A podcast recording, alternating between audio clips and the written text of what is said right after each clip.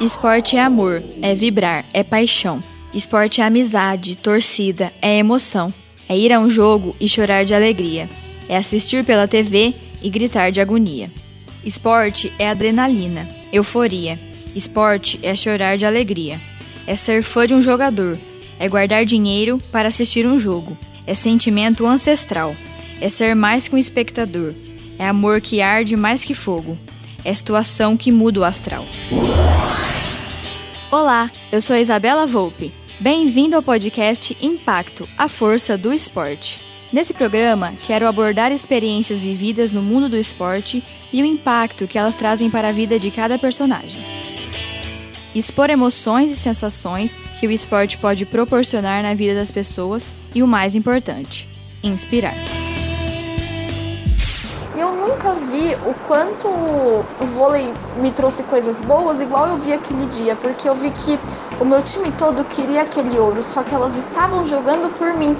Enfim, de um dia pro outro tive que montar uma sequência para poder apresentar no Legendários. Se você não tem que gostar, você tem que amar. Você tem que amar demais, senão você não continua nesse esporte foi um gerenciamento de crise muito grande, a gente não podia repassar para as pessoas, o evento não podia parar. Então a gente foi, teve a, a, morte dele decretada cinco minutos antes do evento realmente acabar. Mas aí todo mundo já tinha percebido, né? É, então assim, foi um momento muito triste, um momento que eu vou guardar para sempre na minha vida, porque ele era amigo meu, né? Antes de ser, antes do momento profissional, ele era amigo meu. E ele estava num momento muito feliz, ele falou que ele queria aquele ano ganhar vários títulos, ele queria levar, ele tinha acabado de ter uma filhinha Então, assim, um momento muito triste no esporte para mim. Eles perguntaram se eu tava doido, como é que eu ia pra uma luta sozinho. Eu falei que eu não, eu não tinha dinheiro. Eu aceitei porque eu queria, queria lutar, já fazia tempo que eu não lutava. E era uma oportunidade para minha carreira. Ia passar ao vivo no combate, era um evento bom. Não tem explicação. Essa experiência é única e só quem passa sabe o quanto é bom, como a energia é, é surreal. Só sente isso uma vez.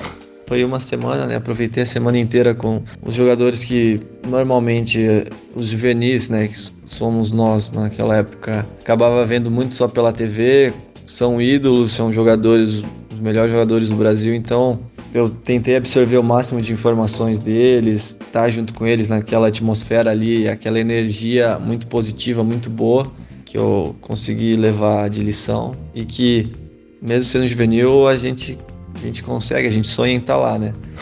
Não tinha muitas expectativas de ganhar esse torneio, porque era um torneio duro, fazia muito tempo que eu não, não jogava torneio, não estava na competição e acabei ganhando. E ganhei de dois adversários que eu já tinha jogado outras vezes e tinha perdido todas. Então foi muito bom para mim. Só faltava um ponto para elas fazerem ganharem o jogo.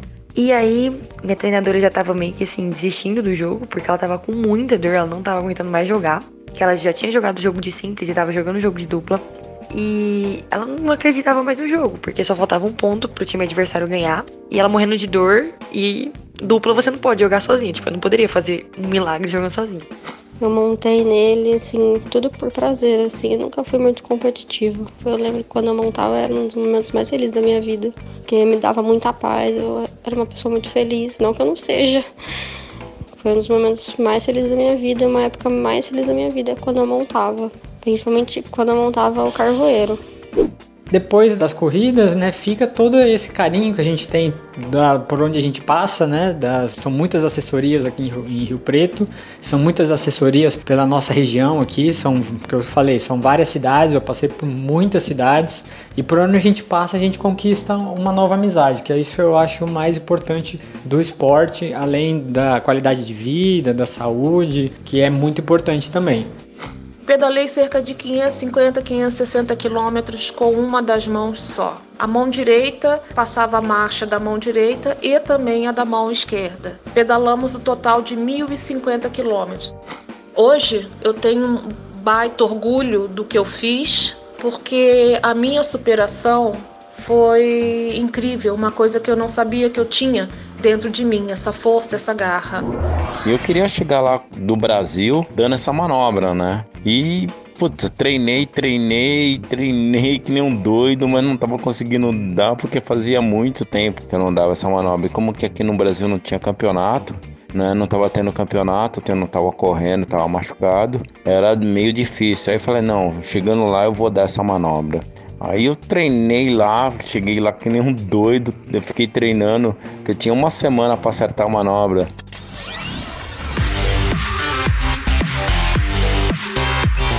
Impacto, a força do esporte.